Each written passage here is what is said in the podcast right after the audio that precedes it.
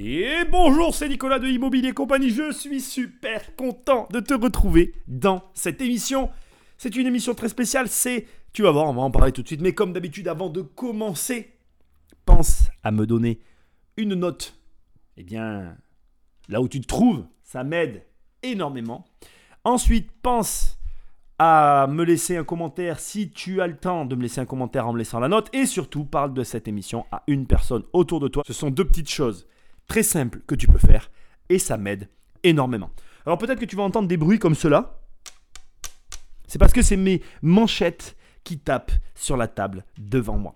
Et oui, mes manchettes tapent sur la table devant moi. Je ne peux pas faire autrement, enfin mes boutons de manchette, tu l'as compris. Et comme quand je parle, je bouge les bras, tu devras faire avec.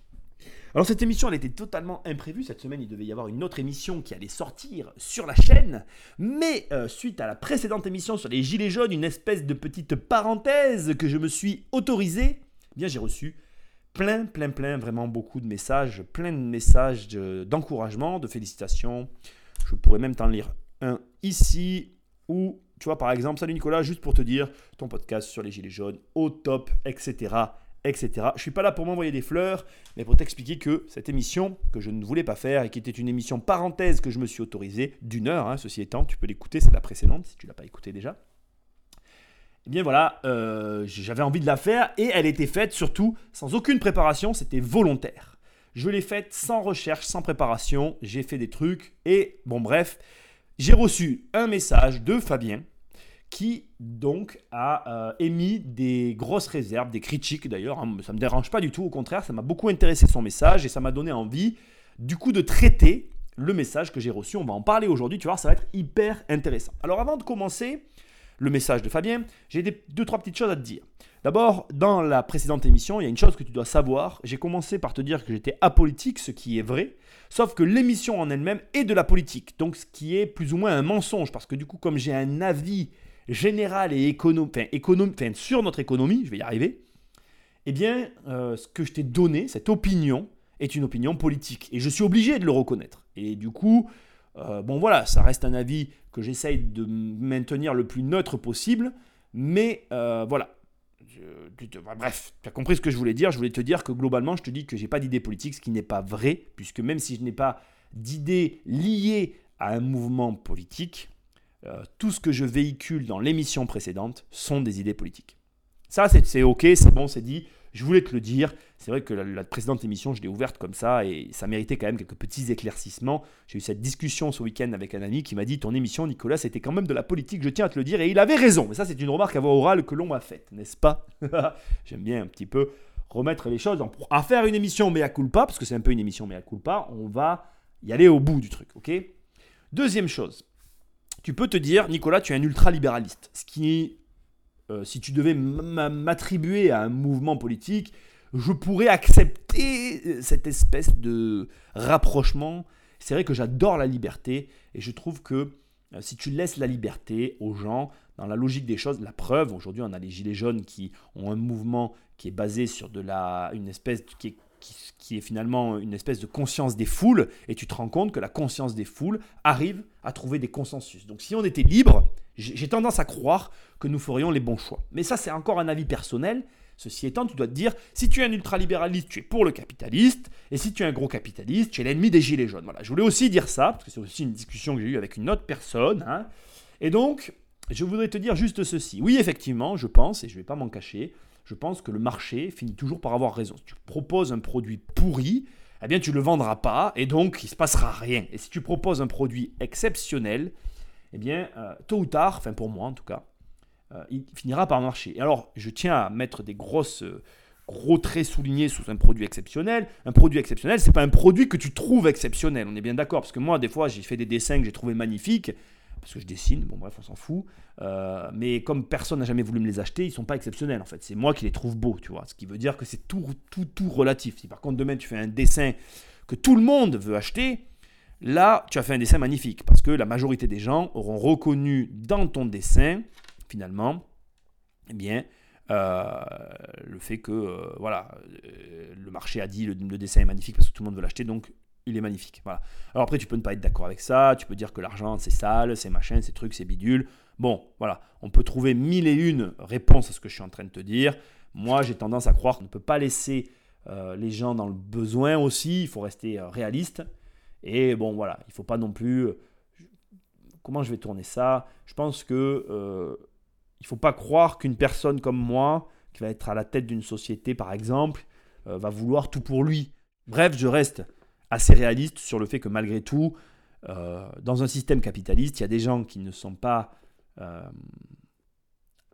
en phase avec l'argent et qu'il faut penser à cela. Euh, j'ai conscience hein, qu'il y a un gros problème avec l'argent et j'ai pas de solution en fait. Je vois très bien le problème. Je pense notamment aux artistes. On a besoin des artistes. Et pourtant, les artistes, très souvent, les vrais artistes, hein, je parle, ne savent pas se vendre. Et c'est un vrai problème qu'il faut régler. Tu vois, tu peux pas euh, vouloir que qu'il n'y ait pas d'artistes. Enfin, c'est pas cohérent. Mais d'ailleurs, tu peux pas vouloir qu'il n'y ait pas différentes choses. la diversité, c'est la richesse. Et donc, ne pas accepter qu'il y ait une diversité de gens qui veulent pas d'argent, de gens qui en veulent, c'est ne rien accepter. Ce qui m'amène à d'autres points, et je ne vais pas plus gamberger parce que ça n'a plus que ni tête. Alors passons maintenant au message, le sujet de l'émission, parce que là, on a fait une introduction un peu longue. donc je te lis le message et je vais réagir. Donc Fabien, j'ai déjà répondu à Fabien, je ne te dirai pas ma réponse, où je lui ai dit, écoute, je ferai une émission pour te répondre, ce sera plus simple. Déjà, merci, parce que moi j'aime bien la critique. J'ai peut-être tort, mais je prends jamais mal les critiques. Ça me fait souvent rigoler et j'essaye surtout de me remettre en question par rapport à ça.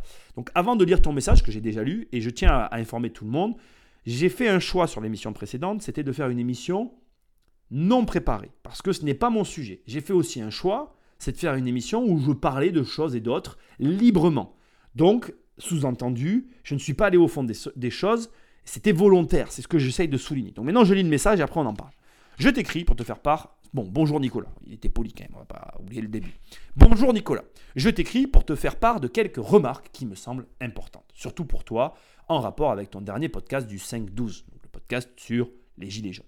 Tout d'abord, une petite introduction, on ne se connaît pas. J'ai découvert ta chaîne YouTube il y a environ 3 ans, après avoir rapidement regardé le contenu de chaînes similaires. Tu es le seul que j'ai trouvé suffisamment digne d'intérêt et de conseils réalistes. J'apprécie ta personnalité, respecte ton parcours et ton travail.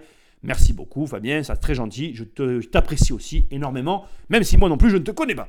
Cependant, j'ai été surpris et déçu par certains propos entendus sur le podcast Gilets jaunes. Je te rassure, rien à voir avec le mouvement ou la politique. Il s'agit d'une information totalement fausse concernant l'ENA et le supposé choix d'un loyer pour les propriétaires VS ponction sur compte 100 000 euros. Bon, il fait en rapport à mon exemple que j'ai utilisé, qui était un petit peu grossier, je le reconnais, sur différentes choses. On va en parler. Il y a d'autres choses qui me paraissent pas très claires, mais passons effectivement le reste. Bon, je peux comprendre ça. Donc, on t'entend dire, j'ai regardé pour l'ENA, on va rentrer, on va pas, on va rentrer dans le détail. Et là, tu tapes, oui, c'est vrai, trois mots-clés sur Google, c'est ce que j'ai fait. Tac, tac, j'ai cliqué sur le premier loin. Donc, les, deux premières phrases qui sortent, ne les comprends pas, ne va pas plus loin, même pour cliquer sur le premier lien. Et tu en conclus que l'ENA coûte 200 000 euros. Alors, d'ailleurs, j'ai arrondi à la virgule supérieure pour te prouver à quel point j'ai été imprécis. C'était 168 000 euros qui étaient écrits l'étudiant. Elle est où l'égalité? Voilà, j'ai pas très bien compris la remarque, mais c'est pas très grave, tu vas comprendre, c'est pas ça le propos, etc. En fait, la formation est gratuite et les étudiants sont rémunérés entre 1400 et 2144 euros selon le concours interne ou externe, d'après le lien LCI d'octobre 2015 sur lequel tu n'as pas cliqué et d'où provient l'extrait mal interprété. Alors, je vais te répondre. Je savais, en fait, déjà, c'est une chose à dire, et c'est vrai que j'en ai pas parlé, mais j'avais fait.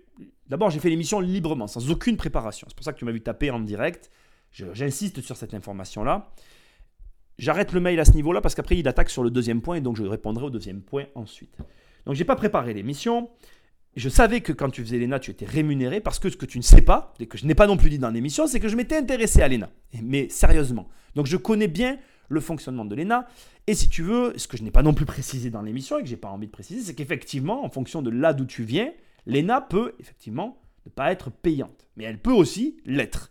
Et en l'occurrence, comme je parle des gilets jaunes, il y a de grandes chances, et je suis parti de ce postulat, pour que tu prends un gilet jaune lambda qui veut présenter l'ENA, et comme c'est un concours, il y a peu de chances qu'il l'ait déjà, il y a de grandes chances qu'il doit faire une prépa, donc de toute façon ça non plus j'en parle pas, mais si tu dois faire une prépa, c'est aussi payant.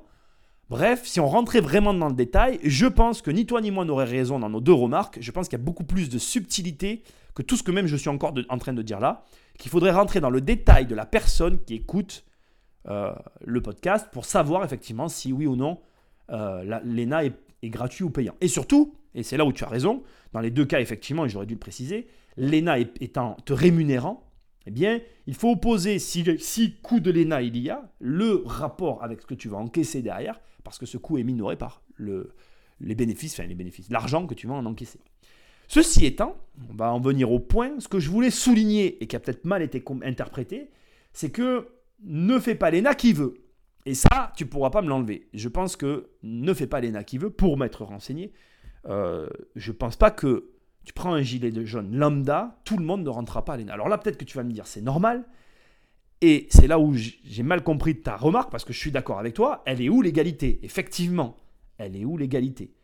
Parce que je pense, et ça, ça reste une conviction personnelle, je pense qu'en France, égalité est écrit sur le slogan, mais l'égalité n'est pas réelle. Quand tu prends, et là je ne vais pas parler de l'ENA, euh, les grandes écoles et que tu vois les prépas que tu dois faire, est-ce que ça coûte, même si l'école était gratuite, on va même imaginer que certaines écoles enfin, d'un certain niveau en France, pour arriver à certains postes, pour avoir de, certains salaires, même si tu les rendais gratuites, vu que ces écoles sont dans des lieux qui sont éloignés par rapport à d'autres. L'égalité n'existe pas vraiment en fait. Et c'est de toute façon ce que j'ai voulu mettre en avant avec mon exemple de l'ENA. Et on va en finir par ce point-là. De toute façon, peu importe, j'avais tort sur le fond et je le reconnais. J'ai pris des raccourcis, mais je suis quand même quelqu'un qui aime les raccourcis parce que, je vais te le dire comme ça, ne regarde pas l'ENA, tout le monde, enfin je le dis peut-être mal, mais je vais le dire autrement, tous les étudiants qui finissent leurs études ne se disent pas je vais faire l'ENA. Et je pense, sincèrement, c'est une conviction personnelle que je suis en train de,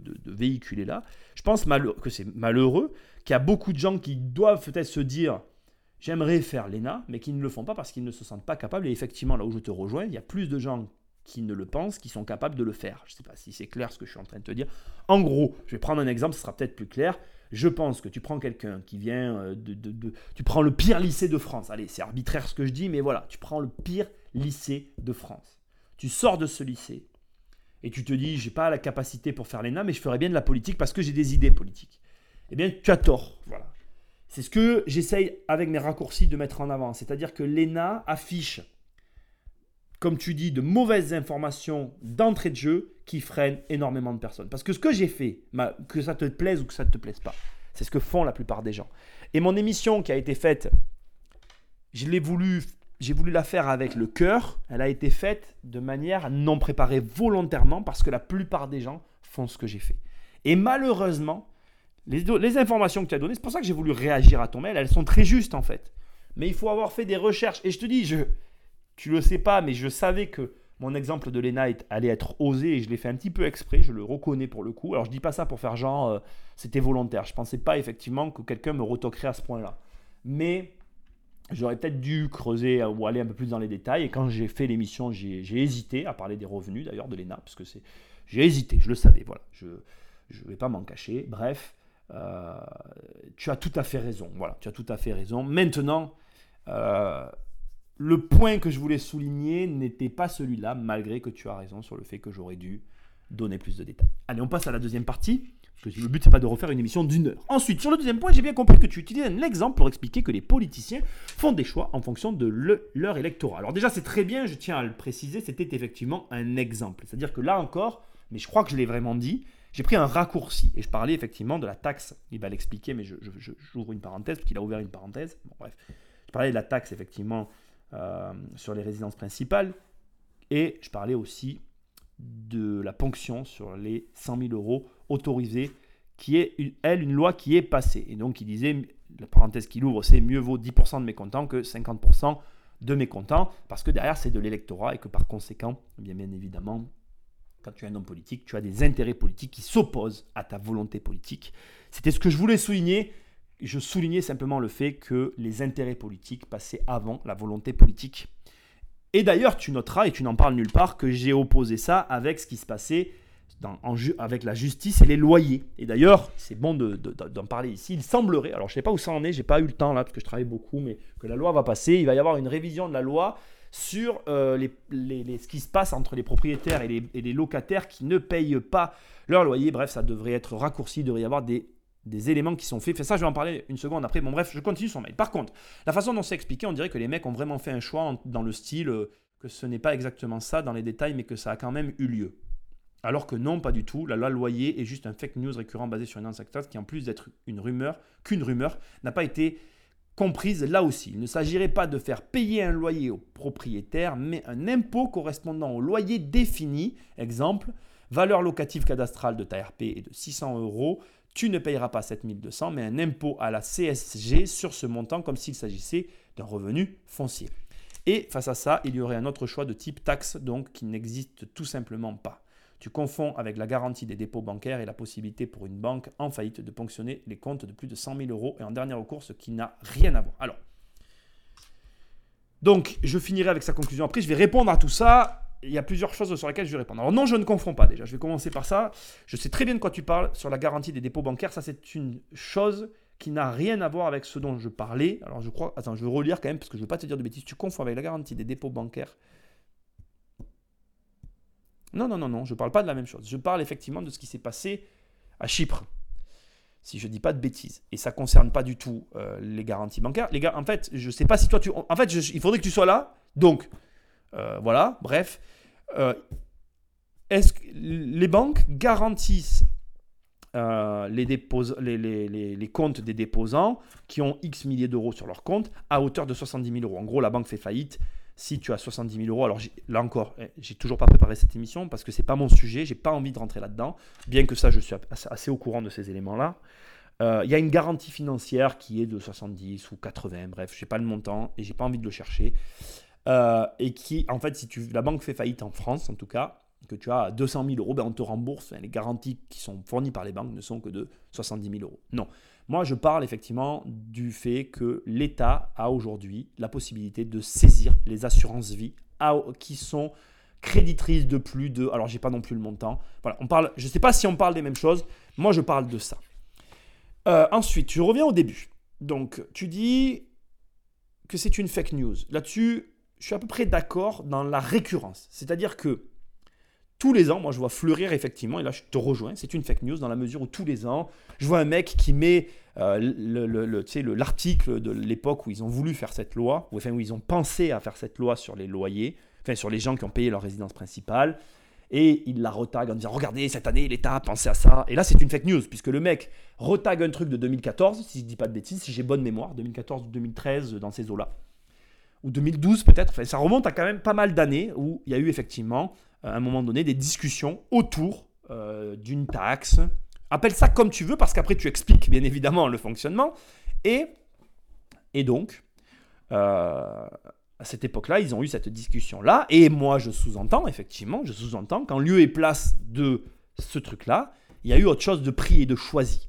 Alors, effectivement, ça n'a pas été fait au même moment. Effectivement, euh, on ne pourra jamais savoir. Mais qui ne nous prouve pas qu'au moment où on a eu euh, la supposée réflexion sur la saisie des comptes des assurances-vie, j'ai fait plein de raccourcis dans la précédente émission, qui ne prouve pas qu'il y a eu quelqu'un qui a, remis la... Enfin, tu vois, il y a eu une discussion, bref, je ne vais pas faire de, de trucs là, je m'égare encore.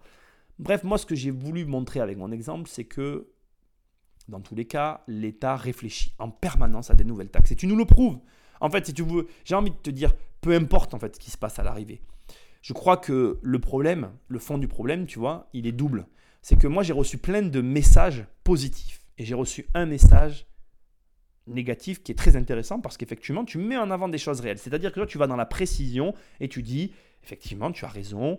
Euh, le moment où il y a eu la réflexion sur la résidence principale, ça s'est passé à un moment donné. Le moment où il y a eu le truc sur l'assurance vie, ça s'est passé à un autre moment donné. C'est plus récent, tu vois.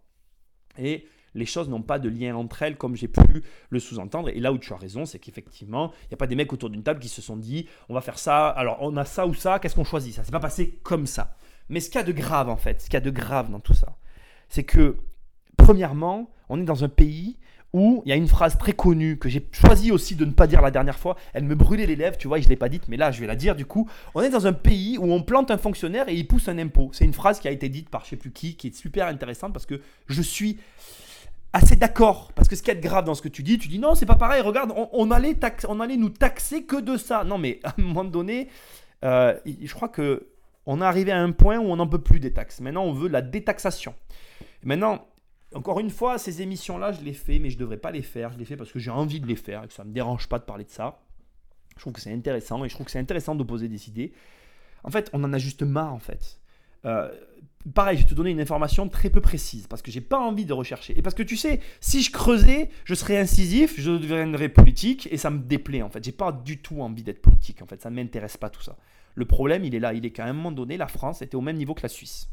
Donc je sais plus en quelle année, il faudrait faire des recherches, j'ai pas envie de les faire. Il y a une année, en fait, tu prends, il y a des années en arrière, le niveau des revenus français était au égaux au niveau des revenus suisses. D'accord? Aujourd'hui, il s'est écoulé 60 euh, ans. Je crois que c'était il y a 60 ans. Je ne le sais pas, encore une fois, je n'ai pas cherché. Ça ne m'intéresse pas de chercher. Donc la Suisse, il y a 60 ans, elle a choisi de devenir un paradis fiscal. La France a choisi il y a 60 ans de devenir un enfer fiscal. Regarde le résultat. Regarde juste le résultat. Je ne dis pas que j'ai raison. Je ne dis pas que c'est bien d'être comme la Suisse. Et je ne dis pas que... Voilà. Mais aujourd'hui, si tu prends, et je vais te donner des chiffres encore que je n'ai pas le détail, qui font pas plaisir, mais qui sont comme ça. Tu prends euh, le paysage français, tu prends le paysage américain, qui sont deux paysages aux antipodes. Tu prends les chiffres, alors en corrélation, parce que bien évidemment, aux États-Unis, ils sont 266 millions, etc. Et nous, en France, on est 66 millions, enfin, je sais plus, 66 millions en France, aux États-Unis, 250 millions, je crois, enfin, bon, bref, peu importe. D'accord? Les États-Unis ultralibéralistes, pas de sécurité sociale. L'opposé de la France, qui se veut être un petit peu, euh, en termes de modèle social, deux opposés. Eh bien, nos chiffres sont comparativement très, trop proches. Trop proches pour des systèmes aussi éloignés. C'est-à-dire que, je, je vais m'expliquer, m'exprimer clairement, le ratio de pauvres aux États-Unis et en France est le même. Le ratio aujourd'hui, l'écart qui se creuse entre les riches et les pauvres est le même. Donc, je ne suis pas en train de te dire que les États-Unis c'est mieux. Au contraire, je suis en train de te dire qu'on est sur des systèmes qui, de mon point de vue, arrivent à leur terme. Tu peux plus continuer inlassablement de taxer, taxer, taxer. C'était ce que je voulais qu'ils ressortent avec mes raccourcis de ma précédente émission. Pas taxer inlassablement des gens et croire illusoirement que ces gens-là vont se courber les chines et dire ah, vas-y, prends-moi encore un petit peu. Non, là, ton truc, c'est inacceptable. Quand j'entends euh, la loi loyer est juste une fake qui en plus il ne s'agirait de que pas de faire payer un loyer au propriétaire, mais un impôt correspondant au loyer défini. Exemple. Mais non, mais c'est du délire ou quoi? Tu passes ta vie à payer une maison et en plus derrière on te fait payer un impôt parce que tu l'as payé, c'est punitif. Et on en arrive à des situations où, d'ailleurs, c'est pour ça que l'État est en train de réfléchir à revoir ce qui se passe entre les propriétaires et les locataires, où aujourd'hui des honnêtes gens en ont tellement marre, ils croient tellement plus dans ce système qu'ils font la loi eux-mêmes. Moi j'ai des gens autour de moi qui, quand ils ont un problème avec leur locataire qui ne paye pas, ils y vont de manière musclée. Et si je te disais la profession de ces gens-là, tu serais choqué. Ce sont des gens ultra respectables, mais ils en ont tellement, en fait, ils ont tellement marre de payer, payer, payer pour qu'à l'arrivée, ils arrivent devant une, espèce de justice qui ne marche même plus. Moi, en ce moment, j'ai, des, des apparts, donc j'ai des loyers et j'ai des loyers impayés. J'ai une affaire avec. D'ailleurs, sur Instagram, j'ai mis des photos quand je vais au tribunal. J'en ai plus. Je, la respecte. Je être honnête avec toi. Moi, je respecte la loi. J'ai pas le choix. J'ai une carte, machin. Je peux pas faire ce que font mes copains. Enfin, c'est pas mes copains d'ailleurs. C'est des connaissances. On va être honnête. Je pense à quelqu'un là précisément que je connais qui n'est pas un ami. Bon bref, euh, je m'égare encore. Je peux pas faire ce qu'il fait. Parce que sinon je perds ma carte professionnelle et ça serait trop grave, tu vois. J'ai tellement galéré pour l'avoir que, bon voilà, pour des conneries, voilà, je, respecte la loi. Euh, pour te situer le décor, le locataire donc payait plus le loyer bien évidemment, je suis passé en procès, il est parti du logement, on est au quatrième report, quatrième report, l'avocate de la partie adverse, je te promets j'ai envie de la bomber elle si je la vois, ça pour, je pourrais pas non plus tu vois, mais j'ai envie Alors, la, fois d'avant, soi-disant, elle avait un procès aux assises. Alors là, la juge me dit Monsieur Popovic, vous comprenez, elle est aux assises, c'est un meurtre hein, quand même. Hein. Et la fois d'après, euh, un mois après, hein, elle accouche. Là, honnêtement, la juge, il parle comme ça. Mais j'ai vous de ma gueule. Là. Je lui dis ça à la juge, je ne la respecte plus. Parce qu'à un moment donné, elle accepte les reports d'une espèce d'abruti en face qui fait que dire report, report, report. Pour une nana que je vois pas. Mais là, l'avocate, elle devrait prendre des amendes. Mais je vais te dire la vérité, c'est qu'elle est commis d'office. Elle n'en a rien à foutre de son mec là qui tu vois, là, là et, je m'énerve parce que parce que c'est pareil. Alors, impôts, taxes, machin. Alors, nous, on paye. Et puis, tu as toute une population. Comme là, l'avocat, lui, se permet des reports. Alors, moi, je prends des après-midi entières où je travaille pas, où je suis là au tribunal, j'attends mon tour, nana, pour qu'il y ait un petit gars. Report. Alors, maintenant, je sais exactement comment faire pour la contraindre. Là, le coup d'après, il y aura plus de report. Hein. Si elle n'est pas là, la nana, je la contraindrai à, à, à juger mon affaire. Parce que là, j'ai été bien gentil. Ça commence à me gaver. Je suis très en colère. Mais si tu veux, le problème là de ton histoire, c'est que moi, quand je lis ça, tu as payé ta baraque. Donc, tu as payé ta baraque. On te colle un impôt parce que tu as payé ta baraque. Tu meurs, on, si tu fais rien, si tu fais rien, on peut te prendre, selon que tu aies gagné de l'argent, jusqu'à 40. Alors là, tu vas me dire encore, que tu vas me dire, oui, Nicolas, c'est pas vrai ce que tu as dit, parce que c'est pas vrai, c'est pas 40%. Si tu as juste une maison, tu payeras pas 40%. Mais peu importe, en fait. Le problème, c'est qu'on puisse te prendre jusqu'à 40% de ce que tu possèdes parce que tu vas le donner à tes enfants. Et si tes enfants font rien pour le donner à leurs enfants, sur deux générations, on te reprend encore 40%. Ce qui fait qu'en deux générations, c'est ce que je disais la dernière fois d'avant, on t'aura pris 80%. Et là, on te parle de coller, comme tu dis, c'est pas ce que on dit, hein, c'est pas 7200 euros, non, c'est juste 600 euros de plus par an. Mais non, mais attends. Non, mais c'est non, quoi. Il y a un moment donné, on a le droit aussi de plus être d'accord. Bon, voilà, ce que j'essaye de te dire, je vais reprendre mon calme et mon esprit. J'essaye de te dire juste que l'émission d'avant n'était pas préparée parce que j'ai pas envie de préparer ce genre de sujet. Il n'y a rien à préparer en fait. Parce que tu rencontres ces fonctionnaires, moi je rencontre des, élus, euh, tu as ceux qui sont dans la réalité, puis tu as ceux qui planent à 3000, que tu as juste envie de les baffer et de leur dire bon écoute, euh, tu m'as gavé, avec toutes tes idées de taxes et de machin et de trucs, toi de toute façon tu payes rien, donc voilà, regarde, je vais te donner un exemple. Tous ces hommes politiques, ils ont mis en place le RSI, qui était une superbe idée, c'était génial. Il y a eu plein de faillites à cause du RSI. Alors là aussi où je vais te rejoindre, et tu peux me l'opposer, il y a plein de gens qui ne savent pas gérer leur argent. Ça, c'est vrai aussi. C'est vrai que, d'ailleurs, je l'ai lu et je vais le reconnaître. J'ai trouvé ça très intéressant. Il y a un mec qui se révoltait un peu contre les gilets jaunes parce qu'il disait on va vous donner le SMIC à 2000 euros, vous dépenserez tout votre argent et vous serez à nouveau dans la merde. Et je suis malheureux de le reconnaître, mais c'est vrai aussi. Et c'est vrai que, voilà, Maintenant, les taxes à, tout bout de champ, c'est plus la solution. On est dans un, on est dans. Sarkozy, il a dit juste un truc intelligent pendant son mandat. C'est le seul truc que j'ai trouvé intelligent de ce mec, parce que je pouvais pas le blairer celui-là aussi. Euh, il a dit juste un truc intelligent. Il a dit la France est un pays qui est en concurrence avec les autres pays depuis qu'il y a Internet. C'est-à-dire que aujourd'hui, euh, la fiscalité, c'est une ligne. C'est comme quand tu vas au supermarché. Quoi. Tu as trois produits les mêmes. Tu as le Nutella espagnol, le Nutella français et le. Mais non, euh, je suis con. Je prends un mauvais exemple. Tu prends l'essence actuellement. Qu'est-ce que tu penses? Est-ce que tu penses que les frontaliers avec l'Espagne, avec l'Italie, ils ont les mêmes problèmes que le reste de la France? Bien sûr que non. Tu crois qu'ils font où leur plein? En Espagne, et eh bien là c'est pareil. L'État, les États aujourd'hui, ils ont un vrai problème. Ils sont en train de s'en rendre, rendre, compte. Ont un problème de fiscalité. Donc de toute façon, qu'est-ce qui va se passer? Moi, c'était un peu le point de la précédente émission. Continuez à nous prendre des taxes. Et à la fin, quand il n'y aura plus personne qui pourra les payer, ben, vous serez seul avec vos tasks. Bon voilà. Sinon, je voulais savoir si on peut avoir accès au sommaire de ton nouveau livre. Alors, mon nouveau livre. Oh, je vais en parler là, on est au bout, ça y est. Euh, le problème, c'est que je suis en plein euh, déménagement, enfin, j'ai beaucoup, beaucoup de travail. Et donc, du coup, euh, c'est assez compliqué. Hein. là, j'avoue que je suis sous une charge de travail énorme. Donc pour l'instant, il devrait y avoir des annonces très prochaines. Vous allez avoir des nouvelles, les mecs, vous inquiétez pas, je vous kiffe, je vous adore et tout va arriver. C'est en cours. Quel ouvrage trouves-tu utile et important concernant l'immobilier et la finance? Alors, quel ouvrage je trouve utile et important? Alors là, comme ça, il n'y en a aucun qui me vient si j'ai ce livre rouge dont j'ai perdu le titre que tu peux trouver partout, qui est illisible d'ailleurs. Euh, des livres en immobilier, là tu me poses une colle. Bon, comme j'ai pas préparé l'émission, c'est vrai que j'ai pas là, j'ai pas d'idée qui me vient. En ce moment, je lis un livre. Euh, je lis comment il s'appelle euh, Pitch Anything de Owen Clough, c'est ça? Je lis ce bouquin-là, donc c'est vrai que moi j'ai tendance à avoir les livres que j'ai en tête. Euh, quel est le dernier livre immobilier que j'ai lu? Et livre immobilier que j'ai lu, le dernier? Ben, je vais t'avouer que j'en ai pas vraiment en tête. En ce moment, je lis des livres très divers et variés mais j'ai pas lu de livre immobilier récemment, donc je vais pas te dire voilà. Euh, voilà, écoute, ne le prends pas mal, c'est que je. Là, tu m'as pris de court avec cette question. Bon, bref, voilà. Après, j'ai beaucoup apprécié tes remarques, il hein, faut qu'on soit clair. Euh, globalement, je suis quand même assez d'accord avec euh, tout ce que tu as pu me dire. C'est-à-dire que oui, effectivement, j'ai fait cette émission sans aucune préparation. Oui, effectivement, j'ai pris des raccourcis, je le reconnais. J'aime bien, j'aime beaucoup les raccourcis ça permet de comprendre les choses.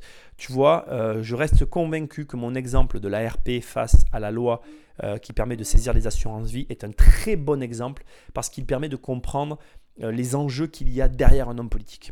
Et la complexité, et je vais le reconnaître, hein, d'être un homme politique. Le problème aujourd'hui, et je vais un petit peu parler de ça maintenant pour conclure cette émission, je pense que déjà premièrement aujourd'hui le monde a changé. Je pense que les gens et moi et toi et tous, on n'a pas réalisé euh, que le monde a changé en 2010 quand Facebook a, eu, a dépassé le milliard d'utilisateurs actifs. Je crois que Euh, tu sais, moi, j'aime pas tous ces mecs là qui utilisent euh, ouais le changement de paradigme, je dois changer mon paradigme. Ils utilisent ce mot à tort et à travers. Je pense qu'il y a eu un changement de paradigme quand la voiture est arrivée, un vrai changement de paradigme avec la voiture, ça a été un gros changement de paradigme. Mais je pense qu'Internet n'a pas été en lui-même le changement de paradigme. Je pense que le changement de paradigme a eu lieu avec Facebook. Et d'ailleurs, on voit très bien avec les gilets jaunes aujourd'hui que tout repose sur ben, Facebook, YouTube, Google, les réseaux sociaux.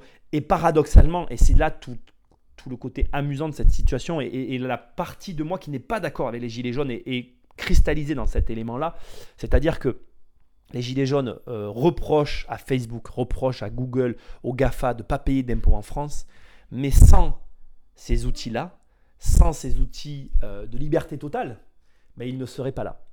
Et d'ailleurs, euh, le point de divergence que nous avons avec les Gilets jaunes, c'est cette espèce de haine que je vois envers les riches, envers les gens qui gagnent de l'argent.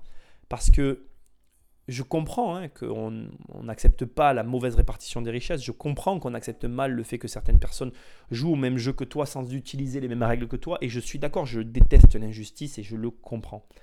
Mais, euh, voilà, euh, taper sur les riches comme ils le font, taper sur les gens qui gagnent de l'argent, aller brûler. Tu vois, j'ai vu les images de la Porsche qui s'est fait brûler et je suis pas d'accord avec ça. Je suis pas d'accord avec ça. Je sais pas, tu sais pas comment la personne a fait pour se payer cette Porsche. Et si la personne elle a galéré pour se la payer, c'est vraiment pas bien ce que tu as fait. Parce que je suis désolé, tu as le droit d'avoir envie de te payer des belles choses. Tu as, le droit d'avoir envie euh, d'avoir euh, une voiture que tu n'as pas les moyens de t'assumer.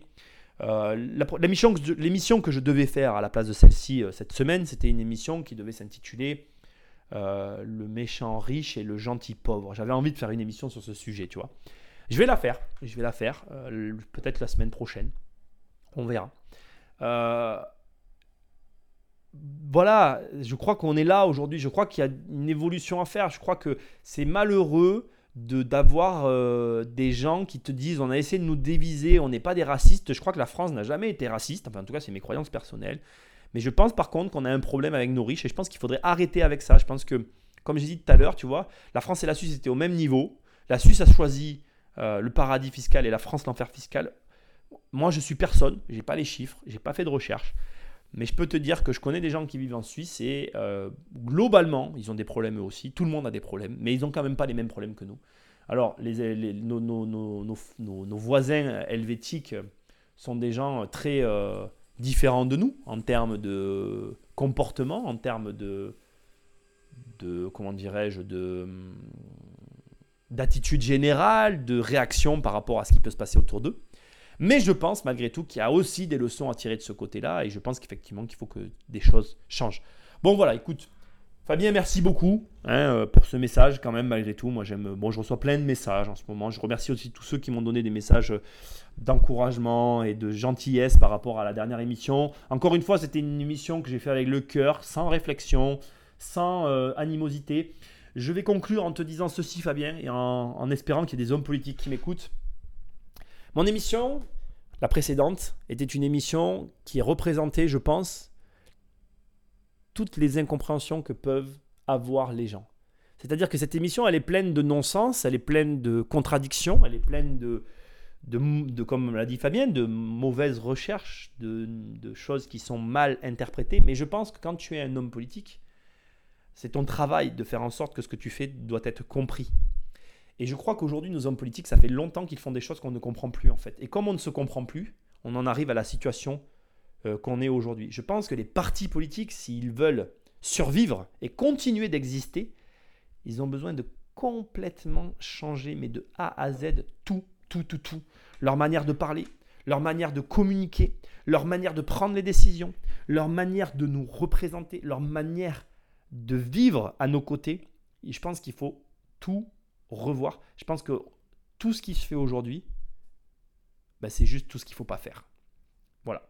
Et je pense que ma, précédente émission doit être prise comme ça, elle doit être prise comme finalement la représentation anarchique euh, d'un gars euh, qui prend des informations extérieures et qui est euh, complètement... moi, je ne suis pas intéressé par la politique. Je pense qu'il y a beaucoup de gens qui sont totalement désintéressés de la politique. Et je crois qu'à un moment donné, si on a perdu la foi dans nos hommes politiques, moi, comme je t'ai dit, hein, dans la précédente émission, je racontais que quand j'étais jeune, j'ai adoré les élections présidentielles avec Chirac, Delors, tout ça. Là, je m'en rappelle encore. Je pense pas que c'était mieux en fait. J'étais trop petit pour avoir une différence, mais je pense qu'il y avait quand même malgré tout des choses, des choses différentes qui faisaient que ça, passait peut-être mieux. Je sais pas. En fait, je le sais pas. Mais je sais qu'en tout cas, il y a, il y a beaucoup trop de choses qui vont plus aujourd'hui et qui nous ont conduit dans la situation dans laquelle on est. Moi, je souhaite qu'une chose, vraiment, sincèrement. Moi, je vais vous dire un truc hein, à tous ceux qui m'écoutaient là. Personnellement, je pense que tous ces gens qui hurlent dans la rue, ils aiment la France. Euh, moi, j'ai plein de mes potes autour de moi qui gagnent très bien leur vie. Et là, je parle de vrais potes qui sont barrés, qui sont plus en France. Et ça me fait mal parce que moi, j'aime la France et j'aimerais que je, vois en fait ce que mes copains dépensent à l'étranger et ce qu'ils dépensent plus en France. Et je trouve ça triste en fait. Je trouve triste que les gens comprennent pas que s'ils essayaient de faire revenir ces gens-là, ces gens-là dépenseraient de l'argent en France. Et ces mecs-là, je suis sûr qu'au fond d'eux, ils aiment la France. Ils aiment juste plus qu'on en a fait. Et je pense pas que c'est le peuple qui en a fait tout ça. Je pense que ce sont les responsables politiques. Et je vais finir avec ça. Je pense que quand tu es un homme politique, tu es un responsable politique. Et je pense qu'il est temps de prendre ses responsabilités, de laisser de côté un peu ses intérêts personnels. Et je pense que d'ailleurs, le propre d'un homme politique, ça serait de ne pas avoir d'intérêt personnel. Voilà. Bon, je sais pas. Je, je, suis personne. Je suis un petit gars qui fait des émissions sur l'immobilier, qui a fait euh, une ouverture sur euh, une situation d'actualité, pas pour euh, avoir un buzz sur l'actualité, mais parce que je ressentais l'envie de réagir et que je trouvais que mon point de vue avait peut-être un truc intéressant à apporter à l'édifice. Fabien, merci pour cette deuxième et dernière émission. Pas la peine de m'envoyer encore des critiques. Là, je ne répondrai plus. Je vous fais des bisous, je vous kiffe. Pensez à me laisser un commentaire, à noter cette émission, à parler de cette émission à une personne autour de toi. Et surtout, et surtout, si tu veux travailler avec moi, si tu veux qu'on fasse des projets ensemble, tu vas sur le site, il y a des programmes, tu en choisis un. Et tu vas voir que on sera en contact et que ça va fonctionner pour toi. Je te fais des bisous, je te dis à très bientôt. Bonne journée à toi. Salut.